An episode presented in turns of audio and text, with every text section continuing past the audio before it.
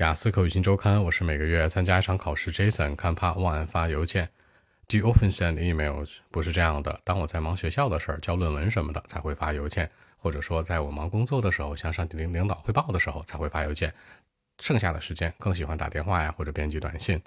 Okay, now really nope. I think that when I have to finish my school paper, or sometimes when I have to do some work, I mean, I'll send emails, you know, to my school teachers or to my boss. But uh, I don't do that very often in my life. You know, I like to make a phone call or send uh, some uh, short message. That's it. 也就是说呢，我的习惯可能跟邮件没什么关系，更喜欢发短信、打电话。第一个，那完成学校的作业或者论文，finish my school paper，完成工作。你可以说 do my work，也可以说 finish my work，也可以说更标准的一点的 complete。发送和编辑邮件，发送叫 send，编辑叫 text。